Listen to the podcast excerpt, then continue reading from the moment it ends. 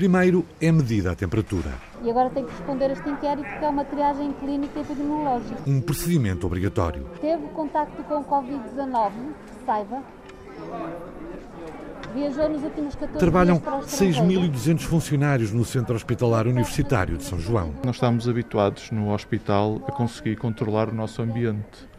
E isto é algo que nós não conseguimos controlar, é algo que nos entra pela porta dentro e não conseguimos controlar.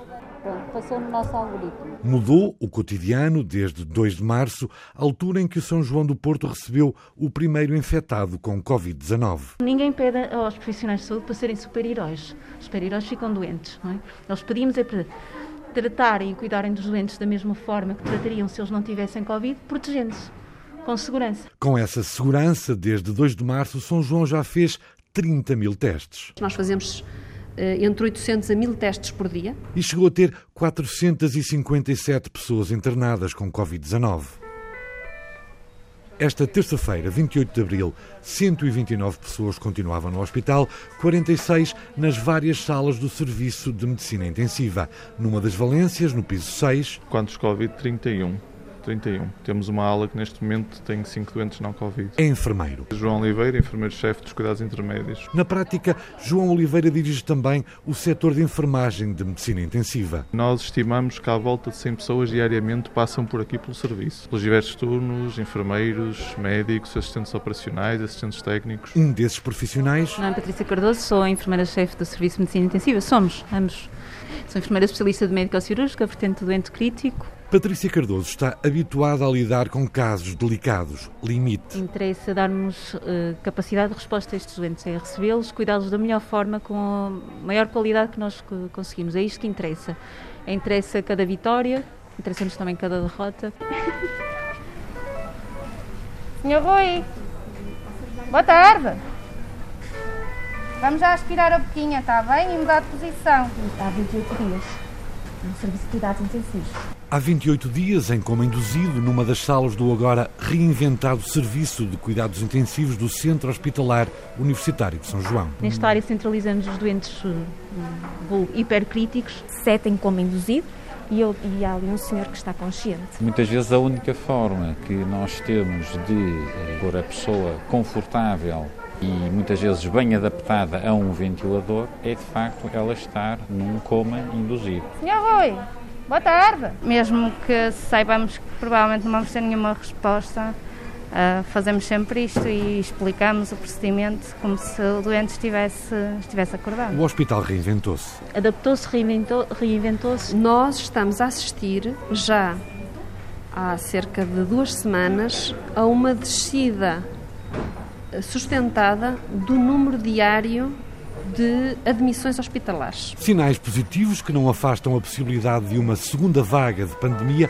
Para já, é preciso abrir a sociedade, aliviar o confinamento. A infecciologista Margarida Tavares conhece bem as maleitas que as doenças económicas provocam. Se nós eh, aumentarmos incrivelmente o número de desempregados e de pobreza, vai ter repercussões sanitárias in- e- e óbvias. E, portanto, isso também é do clínico. É preciso, por isso, abrir, desconfinar, com regras. Clinicamente, no cômputo geral, eu acho que é o momento realmente de nós voltarmos cautelosamente, progressivamente e avaliando os impactos de abrirmos a sociedade, sim, e de começarmos a abrir atividades. Mesmo clinicamente, até para a saúde mental das pessoas também é importante. E para a saúde económica, que também é A leitura da infecciologista Margarida Tavares é acompanhada por muitos profissionais da área. Lá está, com as devidas cautelas. Apesar de estarmos a sentir, um, em termos de, de, de Serviço Nacional de Saúde, uma certa acalmia, não, não podemos eh, baixar a guarda, eh, porque se vamos baixar a guarda, a situação vai agravar.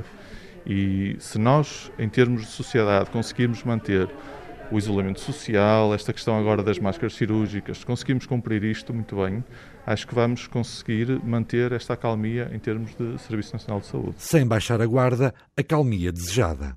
Notamos agora, como, como nesta fase, nesta sexta semana de pandemia em Portugal, notamos agora que há um decréscimo de entrada de doentes, portanto, como, como nota, nós temos nesta altura uma entrada de cerca de um doente por dia, não mais do que isso, o que quer dizer que, e começamos a ter também altas de doentes, portanto, nós Uh, já tivemos cerca de 40 altas de doentes de medicina intensiva, o que quer dizer que o número de doentes que têm alta por dia começa a ser ligeiramente superior ao número de doentes que é admitido. José Artur Paiva é diretor do Serviço de Medicina Intensiva de São João. Qual é o desafio seguinte? O desafio, a preocupação. A nossa preocupação é convencer as pessoas que temos que manter o número de camas de medicina intensiva no dobro que, daquilo que era antes da pandemia porque mantê-lo no dobro do que era no, antes da pandemia, um, vai estar ao nível da média europeia, não vai estar descalibrado da média europeia, e dois, vai ser a única maneira de permitir a retoma das atividades clínicas que estão até agora diminuídas e ser capaz de uma resposta quando aparecer a onda secundária. E eu digo quando, porque, na minha opinião, não é uma questão de se, é uma questão de quanto. Já vamos à presumível e provável segunda onda de Covid-19. Primeiro, José Artur Paiva, nomeado pela Direção-Geral de Saúde para dirigir o Programa Nacional para Prevenção e Controlo de Infecções, faz uma radiografia, traça a evolução da capacidade hospitalar do país para enfrentar a pandemia. Portugal, a nível global, tem, tinha antes da pandemia 6,4 camas de medicina intensiva por 100 mil habitantes. Ou seja, isso configura uma das mais, um dos mais baixos rácios de camas por população da Europa. Para lhe dar uma ideia, a Itália tem 12,5, portanto, quase o dobro de nós e teve dificuldade na resposta à pandemia, como sabe. Por isso, no São João, José Artur Paiva e a equipa que lidera lançou mãos à obra em tempos de emergência. Teve que ser uma resposta hiperagudo a uma grande quantidade de casos num pedaço de tempo relativamente curto, foi aumentar a, o número de camas de cuidados intensivos. E, portanto, foi um exercício de estabelecimento de um plano de contingência em que, à medida que a procura de camas intensivas, isto é, à medida que os, que os casos de Covid-19 iam aparecendo, nós éramos capazes de aumentar essa resposta. E, portanto, foi criado um plano de contingência que, no prazo, num prazo inferior a um mês, conseguiu estabelecer vários níveis da resposta. E os resultados estruturais, físicos e humanos vieram ao de cima. E com isto eh, quase duplicamos o número de camas de eh, medicina intensiva que temos no hospital para responder para responder à pandemia. Isso foi feito, foi feito aqui no São João e foi feito à escala nacional, embora tenhamos que perceber que a resposta do São João foi em número de doentes muito superior. Portanto, nós já tratamos em medicina intensiva no hospital cerca de 100 doentes nestas cinco semanas em que tem havido este afluxo de casos críticos de, de medicina intensiva. E enfrentada a pandemia, Artur Paiva já prepara o pós-pandemia. E o que é que isto quer dizer para a organização do sistema? Quer dizer que o hospital, a partir de agora, tem que dar resposta a duas coisas. Tem que por um lado, permitir a retoma de uma série de atividades clínicas que ficaram suspensas ou muito diminuídas, isto é, precisamos de voltar a operar, fazer cirurgias como fazíamos antes, precisamos de fazer transplantação como fazíamos antes, precisamos de tratar doente crónico como tratávamos antes, e por outro lado, vamos ter que estar, ter o sistema preparado para, mantendo isto, mantendo esta reanimação dessas atividades, essa retoma dessas atividades clínicas, temos que estar preparados para, a todo momento, ser capaz de responder a uma dessas ondas secundárias de Covid-19.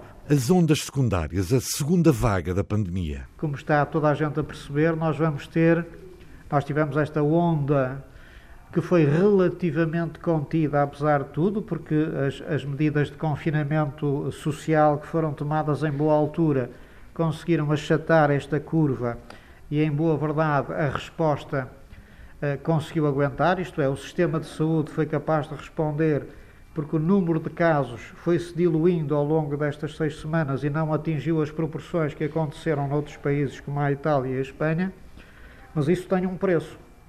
E o preço é que quando formos reabrir as atividades económicas e abrir as atividades pedagógicas, as escolas, etc., estando, estando a partir de um nível de imunização da população que é relativamente baixo, nós sabemos que muito provavelmente vai haver ondas secundárias. Nos pisos mais acima, a infecciologista Margarida Tavares concorda. Há cientistas internacionais que defendem e nós, se acreditarmos que não vamos conseguir erradicar o agente, seja aqui em Portugal, seja que ele fique noutras partes do mundo que também possa cá chegar, como chegou desta vez. Não é? Ele também foi importado, nós recebemos o agente importado, os primeiros casos foram em viajantes que adquiriram a infecção noutro, noutro país, nomeadamente em Espanha, em Itália ou até em países do, do Oriente e que trouxeram para, para Portugal e que acabou por se transmitir a outras pessoas. Portanto, se nós não conseguirmos no mundo erradicar o agente e se não tivermos uma imunidade suficiente, é de admitir que sim, que podemos voltar a ter uma situação parecida com esta. E se isso acontecer, a esperança de Margarida Tavares vai buscar força à experiência acumulada. O que eu tenho esperança, por outro lado, é que nós já aprendemos muito nesta fase e isso tem que servir para alguma coisa. Portanto, o facto de nós termos aprendido, enquanto população, termos aprendido tanto e sabermos que isto pode acontecer, pode permitir-nos proteger-nos para uma nova onda. Ou seja, se nós mantivermos aquilo que nós sabemos que é eficaz. Sentada à porta do Serviço de Infecciologia, a especialista ensaia uma tese para o chamado milagre português. A minha resposta a isso é muito simples: é que nós temos um bom Serviço Nacional de Saúde e eh, estávamos suficientemente preparados. A musculatura do SNS ajudou a conter a pandemia e a pôr Portugal em vários jornais internacionais como exemplo a seguir. Nós tivemos sorte de termos algum avanço, ou seja, nós começamos a ver o que aconteceu na China logo no início de, de dezembro, de janeiro. Portanto, eh, nós aqui no meu serviço começamos logo na primeira semana de janeiro, começamos a preparar-nos verdadeiramente e a estudar o assunto e a saber o que é que, que, é que tínhamos que fazer se esta gente cá chegasse. E, e para além disso, e portanto, os hospitais de referência que no início eram três, mas dois, não é? O São João, o Curri Cabral e o Estefânia para crianças, portanto, um é no Porto, outro é em Lisboa, no fundo, e esses hospitais de referência já têm uma longa preparação para estas situações. E, um, e, isso correu bem. Conseguimos resistir ao primeiro embate. Correu bem, resistimos, fugimos ao pânico. Tivemos uma grande resiliência e não, não, não, não entramos em pânico. Nós, enquanto país, acho que não entramos em pânico. As pessoas comportaram-se com toda fizeram aquilo que nós, que nós lhes pedimos, as pessoas, eh, nós todos, enquanto cidadãos, respondemos muito bem àquilo que foram os pedidos do, das autoridades de saúde. Senhor Rui, boa tarde. Voltamos ao serviço de cuidados intensivos. Explicou, esta era a unidade de intermédios. Intermédios, o João se calhar explica, explica, João. Nesta unidade nós tínhamos, era uma unidade que tinha uma capacidade de 10 camas de cuidados intermédios que teve que ser reinventada face à procura de cuidados intensivos.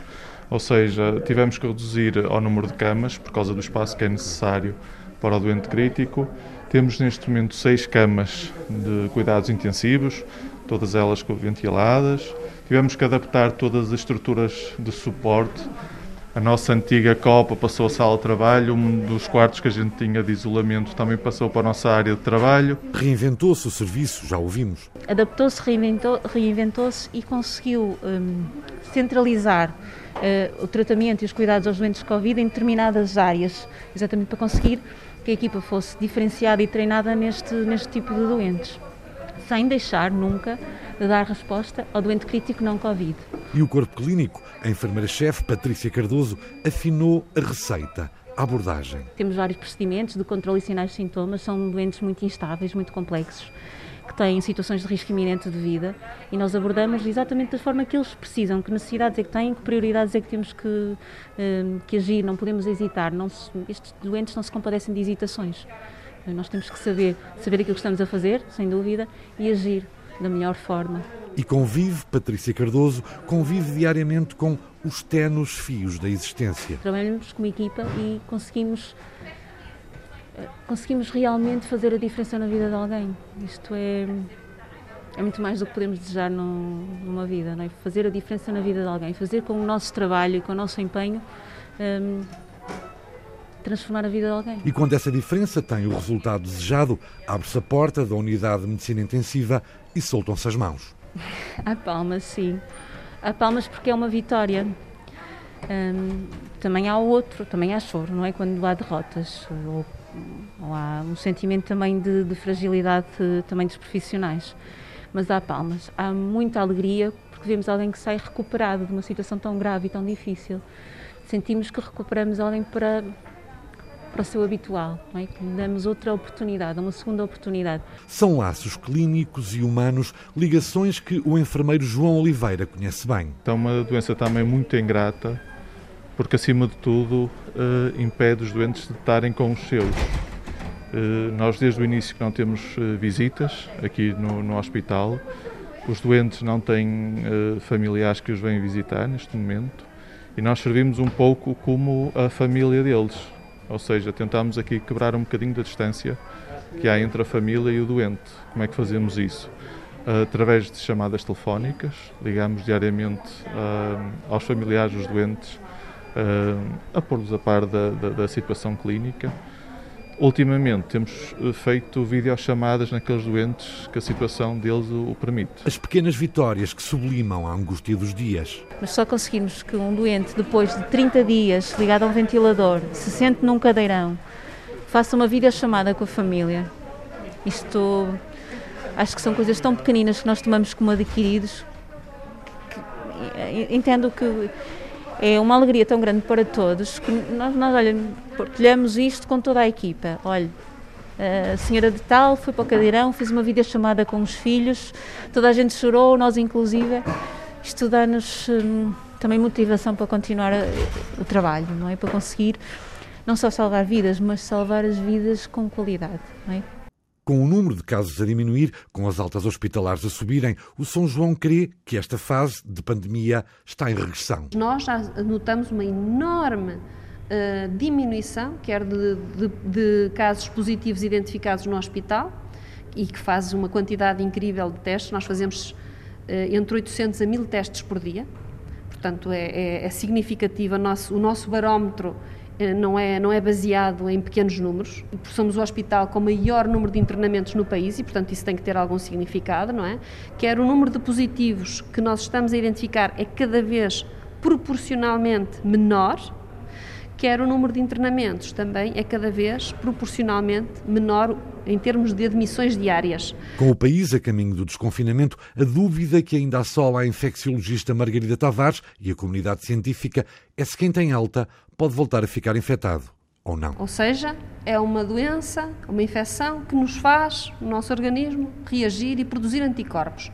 O que nós não sabemos ainda, ainda não se sabe realmente, é se esses anticorpos, quanto tempo vão durar, por um lado, porque os anticorpos, por vezes, podem desaparecer com o tempo, e existe isso para algumas outras doenças, eh, víricas nomeadamente, ou se vão ficar connosco o resto da vida, como também acontece, aquilo que nós chamamos de imunidade para a vida ou imunidade duradoura. Nós não sabemos isso. E uma dúvida levanta outra. Também não sabemos qual é a eficácia destes anticorpos na prevenção de uma nova infecção. Isso ainda não sabemos. Não sabemos aquilo que a gente presume, obviamente, de, de, acordo com o conhecimento que temos de outras infecções, é que pelo menos transitoriamente ele conferir-nos a esses anticorpos, conferir-nos-ão provavelmente alguma imunidade. Mas isto é por analogia com o que nós sabemos de outras doenças. Relativamente a esta, nós ainda não sabemos. O tempo e a ciência hão de saber responder. Agora, Margarida Tavares concorda, é tempo de abrir